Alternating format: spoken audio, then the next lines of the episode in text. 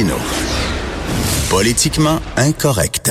L'autre jour, on a eu Jean-François Lisée qui est venu nous parler non d'indépendance, non de politique, mais du dernier film Avengers. Il était notre chroniqueur culturel. Là, nous avons Mathieu Boccoté qui va nous parler d'une de mes séries préférées, Games of Thrones, qui fait beaucoup parler parce que c'est la dernière saison. Mathieu, tu es avec nous. Salut Mathieu. Bonjour. Hey Mathieu, tu es à Paris, hein? Mhm, absolument. Écoute, ça a l'air, je veux savoir, est-ce que tu as eu des problèmes avec les trottinettes? Parce que ça a l'air que c'est l'enfer. Maintenant, il y a des systèmes de, comme les vélos libres, il y a des systèmes de trottinettes électriques libres à Paris. Il paraît que les utilisateurs de trottinettes sont des fous furieux qui foncent sur les gens, qui vont partout. Je lis plein de textes sur la, la furie des gens contre les, les, les, les utilisateurs de trottinettes. Est-ce que tu t'es fait frapper par une trottinette? Non, faut pas, faut, faut pas virer fou. Euh, ils sont agaçants. En fait, comme toute nouvelle mode, méthode qui se réclame à la fois de la modernité, de la technologie, du fait d'être branché et moderne, c'est agaçant, mais euh, faut pas virer vous. À tout le moins, la guerre civile n'est pas à la veille d'être déclenchée pour cause de trottinettes, de trottinettes ostentatoires. et parenthèse aussi, euh, Mathieu, on sait que tu es finalement, tu as donné euh, ta, ta, fameuse conférence là, qui avait été annulée euh, à la librairie Le Port de Tête. Tu l'as donnée à la librairie sur la rue Bélanger, Voyageurs. La librairie Voyageurs. Il n'y a pas eu de chahut, il n'y a pas eu de, de gens qui sont allés manifester. T'expliques ça comment? Parce que que ça a été tellement mal reçu la première fois que finalement ils ont décidé que c'était contre-productif puis se sont pas pointés ou alors la librairie était trop loin d'une station de métro? Je pense qu'il y a un peu de tout ça. Il y avait d'un côté, euh, ça s'est retourné contre les, les censeurs, cette espèce de volonté, donc ça s'est retourné contre eux. Deuxième élément qui compte, je crois que dans leur esprit, euh, le, le, le, port de tête est un territoire gauchiste non cédé. Alors, euh, quand quelqu'un quand quelqu'un qui représente l'autre camp dans leur esprit ose venir y parler, eh bien, il faut riposter, alors que le livre Voyageur n'appartient pas à leur empire mental. Euh, c'est comme la Suisse. Oui, oui, c'était un peu à l'extérieur. Et troisièmement, cela dit, il y avait une forme, je pense, de, il y a une espèce d'effet backlash. Et l'événement, pour le bon côté, c'est qu'on on s'est retrouvé finalement autour de entre 220 et 250 dans une librairie. Euh, et là, c'était plus qu'une conférence. En fait, c'était c'était une forme d'assemblée publique, faut bien le dire, donc euh, avec une tonne, un sentiment particulier, quelque chose dans l'air qui était assez euh, assez remarquable. Beaucoup de gens, ça, je, me permets de le dire, beaucoup de gens qui fréquentent très rarement les conférences et ainsi de suite. Donc au-delà du public habituel de ce type d'événement, qui sont déplacés pour témoigner de leur appui, non seulement à ma personne, mais aussi à cette idée qu'on a le droit de s'exprimer publiquement ben, euh, sans avoir des, des, des, gardes de, des gardes de la parole publique. Donc non, c'était un bel événement. Donc c'était un acte de résistance. C'est quand même assez incroyable qu'on se sent, euh, on se sent brave lorsqu'on va entendre un intellectuel parler dans une librairie. ben, c'est loufoque. Mais le fait est qu'il y a quelque chose de beau à l'idée qu'une librairie soit un lieu de résistance intellectuelle, euh, et, notamment cette belle librairie, le livre voyageur. Je me permets de redire euh, toute la gratitude que j'ai pour euh, Bruno Lalonde et son épouse Fabienne Rock, qui nous ont accueillis, qui ont créé les conditions pour que cet événement soit une réussite. franchement, rien de tout cela n'aurait été possible sans eux. Écoute, Game of Thrones, maintenant, qu'est-ce que tu aimes tant dans cette série et comment tu peux expliquer le succès planétaire de cette série? Alors, deux choses. Moi, je me suis permis de dire dans l'article, moi, j'ai vu toutes les saisons, sauf la dernière, parce que j'attends que tous les épisodes soient sortis pour les écouter d'un coup. oui. Ça, je, le précise tout de suite. Euh, moi, je trouve que ce qui est intéressant là-dedans, c'est que c'est dans, euh, dans ces espèces de séries euh, à grand déploiement, c'est le côté l'épopée. C'est le côté aussi, Dieu sait que j'avais aimé le Seigneur des Anneaux, mais dans le Seigneur des Anneaux, c'est une histoire de rédemption pour que les quelques-uns qui portent le monde sur leurs épaules puissent le sauver. Alors que dans Game of Thrones, c'est un univers, c'est celui des passions extrêmes, chaotiques. C'est un monde sans rédemption, c'est un monde sans conflit, c'est un monde qui est avec de la grandeur, mais aussi de la bassesse. C'est un monde avec des idéaux lumineux, mais aussi des passions C'est une forme de représentation euh, sous signe du fort contraste des passions qui habitent le cœur humain. Euh, en plus, c'est une métaphore sur ce sentiment d'une civilisation qui se décompose. Donc, je trouve qu'au-delà de ce qui excite probablement au premier regard, c'est-à-dire euh, sexe et meurtre, au-delà de ça, c'est aussi l'occasion de regarder euh, dans un contexte imaginaire un espèce de déploiement des passions humaines. Et aussi, j'ajouterais que c'est une série avec une très, une très forte charge politique. Ça permet de réfléchir aux grandes passions politiques qui dominent aussi l'esprit humain.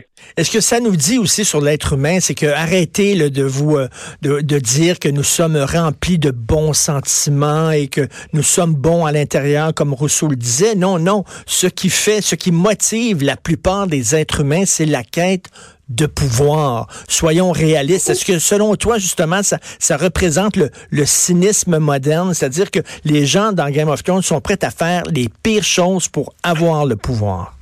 Oui, mais alors je ferai une nuance parce que ça, je, sais, que c'est la lecture qu'on en fait normalement, mais moi je réponds, il n'y a pas que ça. Il y a aussi dans cette série-là, je pense que c'est pas l'être humain simplement par et pour le pouvoir, c'est l'être humain qui est à la fois capable du meilleur et du pire. Et je dirais que le meilleur homme est capable du pire et le pire homme est capable du meilleur. C'est-à-dire que oui, c'est le pouvoir, mais qu'on pense, par exemple, à, au Royaume du Nord, le Nord. Bon, ben, il y a aussi la passion, là, on me dirait que c'est, c'est mon côté québécois qui parle, mais c'est la passion de l'indépendance, c'est-à-dire le, le, désir de n'être soumis à personne. Ensuite, euh, il y a aussi, euh, même les personnages les plus vils ne sont pas étrangers à des idéaux légitimes, et même inversement, celle qui est la, la fameuse princesse, la Khaleesi, je pense, c'est le nom qu'on lui qui est censée libérer l'humanité, eh bien, plus son pouvoir enfle et plus elle est tentée, justement, d'en abuser. Donc, ce que je trouve intéressant, c'est que ça ne propose pas de représentation euh, simple du cœur humain. Ça représente le fait que en chaque homme cohabite des passions, ce qui ne veut pas dire que tous les hommes sont interchangeables. Et avant, on préparait les petits-enfants à devenir adultes en leur racontant l'histoire, bon, de, je sais pas, de Hansel et Gretel ou de, de Blanche-Neige. Bon, on leur racontait des fables. Et ce qu'on disait dans ces fables-là, c'est, hey, le monde, c'est pas un, petit monde de licorne euh, avec des arcs-en-ciel. Le monde est dur, le monde est sauvage. Et prépare-toi. Prépare-toi à ça. Donc, grâce au conte de fées, on préparait nos enfants à devenir des adultes on sait qu'on vit dans un monde de petits lapins maintenant, où on essaie de garder notre innocence le plus longtemps possible.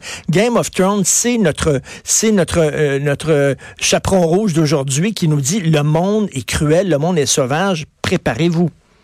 Oui, absolument, il y a ça. Et il y a aussi une autre chose qui me semble importante, c'est qu'on vit dans un monde, par ailleurs, je, crois que ça, c'est ce qu'on pourrait appeler une modernité essoufflée, où chacun est dans son petit récit intérieur. Hein. Chacun veut faire un, examen minutieux de ses passions, comment il se sent, qu'est-ce qu'il est, qu'est-ce qu'il veut, qu'est-ce qu'il porte, euh, qu'est-ce que qu'est-ce que mon père m'a fait, qu'est-ce que ma mère m'a fait, qu'est-ce que mon beau-père m'a dit quand j'avais 13 ans, puis je l'ai encore sa conscience. tout ça, là. Et, et, et, là, on est, eh non, on est dans un tout autre monde, c'est le monde de la projection extérieure des sentiments. C'est un monde qui, justement, est hanté par une catastrophe massive dans ce cas-là, mais aussi par l'affrontement des grandes personnalités, l'affrontement de... Donc, ça nous sort de cette espèce de culte maladif de l'intériorité et de l'intime pour nous projeter justement dans un grand déploiement sous le signe de l'épopée, du conflit, du chaos. Alors ça, je crois qu'une partie de, l'homme occidental d'aujourd'hui, disons ça comme ça, en a quelquefois assez des, de l'éternelle inspection de l'intime. Alors, il se tourne vers une telle série, et ben, il trouve, il trouve Et, et c'est ce que j'aime beaucoup dans ton texte euh, qui s'intitule Game of Thrones, la passion des extrêmes, c'est que, regarde, ne serait-ce que dans la littérature française, es en France actuellement, c'est une littérature très intimiste, très autofiction, on se gratte le bobo pendant très longtemps. Et là, Game of Thrones montre que l'homme a quand même besoin de s'inscrire dans l'histoire, a quand même besoin d'embrasser des causes qui sont plus grandes que soi. Et c'est ça que tu dis, l'amour du romanesque, la soif du romanesque. Oui. Ben absolument. Moi, je, je, suis convaincu de ça depuis toujours. C'est-à-dire, autant la vie intérieure est importante, évidemment, autant qu'elle est insuffisante. Et autant qu'on a besoin de s'inscrire dans quelque chose qui nous dépasse.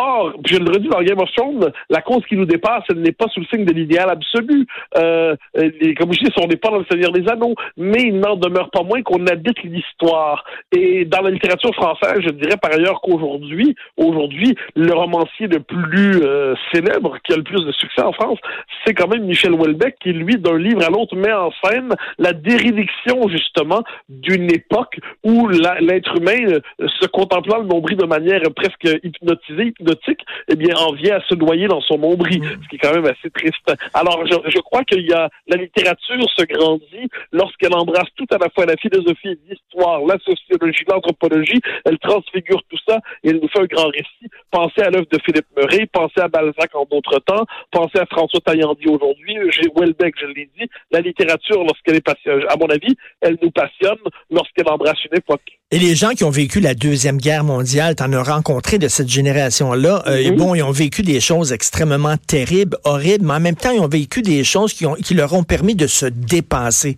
d'être plus grands de ce qu'ils auraient pu être s'ils avaient vécu dans une période pacifique. Moi, quand tu vas, euh, j'ai fait deux fois le pèlerinage sur les plages du débarquement, tu es là et tu sens un souffle, tu sens quelque chose. C'était, gros ce qui s'est passé là, c'était l'histoire. Et, je reviens là-dessus, là. On, on, a besoin de se dépasser. Et c'est ça, cette série-là. Je pense que les gens écoutent ça, cette série-là, parce qu'ils ont cette soif-là en eux. Oui, oui, et ce qui est particulier, c'est que notre monde est à ce point étranger au dépassement sur le mode humanitaire, qu'on est obligé de se projeter dans une espèce de Moyen Âge fantasmé, fantastique, ou plus encore dans un âge indéterminé de l'humanité, euh, euh, presque à l'époque de Conan le barbare, bon ça comme ça. On est obligé de se projeter dans cet âge indéterminé de l'humanité avec une part de fantastique pour croire à nouveau que l'homme est capable de se dépasser. Comme si dans notre monde, le seul dépassement possible était justement sur le signe humanitaire. Alors Dieu sait qu'il ne faut pas mépriser ça, mais le fait est que c'est comme si notre monde tel qu'on le connaît aujourd'hui était hostile à l'expression de ses euh, vertus, de ses possibilités qui sont en l'homme et qui sont qui relèvent quelquefois de la force, du courage, de l'héroïsme, comme si notre monde ne savait plus reconnaître ça. Et, inversement, ça veut dire si on rembobine l'histoire et on regarde effectivement un film sur la deuxième guerre mondiale, eh bien le courage on le voit au quotidien, à la fois avec sa part horrible, c'est-à-dire euh, c'est des, des, êtres déchiquetés, mais aussi la possibilité pour l'homme de se transcender par l'acte héroïque qui peut qui peut marquer une vie. Et j'avais Jean-François Lisée l'autre jour qui parlait des Avengers et bien sûr je lui ai demandé qui était son super héros préféré, puis il m'a sorti un gars des Guardians of the Galaxy. Toi, c'est quel est ton personnage de Game of Thrones préféré? Moi, je ne serais pas très original. Moi, c'est le nain. C'est ben le nain. cest ben de personnage. Alors, cela dit, mais, mais je me permets de dire que j'en aime plusieurs. C'est-à-dire, je, je, suis fasciné par le personnage de Circé, c'est-à-dire cette espèce de, de, de, femme à la fois sublime et maléfique qui, qui, qui est aussi portée par l'amour de ses, des siens, qui est humiliée de toutes les manières et qui néanmoins tient à tout prix à rester au pouvoir. Tout comme le nain, ça veut dire qu'il est mon préféré. Mais pourquoi? Parce qu'il incarne justement la puissance de l'intelligence dans le monde. C'est-à-dire la possibilité pour l'intelligence de ne pas se laisser dévorer par la force brute. J'ai une certaine sympathie aussi pour tous les personnages de conseillers qui traînent ici et là et qui cherchent à tempérer les ardeurs des puissants. Alors, euh, je pourrais dire du bien de tant et de tant de personnages là-dedans. C'est une série que j'aime beaucoup et j'ai bien hâte de me farcir la dernière saison tout d'un coup, 8 heures de suite. Écoute, je peux te dire, j'adore ça quand tu parles de culture, quand tu parles de choses euh, comme ça. Euh, puis on revoit, c'est une façon aussi pour toi de, de parler de tes thèmes de prédilection, mais par le biais de la culture. Oui, très très juste, très très juste. Je pense qu'à travers cette, euh, c'est justement c'est euh, une série comme ça, on veut parler de ce qui nous passionne, mais à travers un autre contexte, et ça permet de voir des choses autrement. Ben, je te souhaite une longue série de conférences. Je sais que tu es à Paris pour euh, rencontrer plein de gens, et j'imagine que tu vas rencontrer beaucoup de succès. Merci beaucoup, Mathieu. Au grand plaisir, au revoir. Mathieu Bocoté, qui était à Politiquement Incorrect, l'émission On dit les vraies affaires. Alors, merci à Joanie Henry, à Hugo Veilleux. On se reparle demain 10 heures. Passez une excellente journée politiquement incorrecte.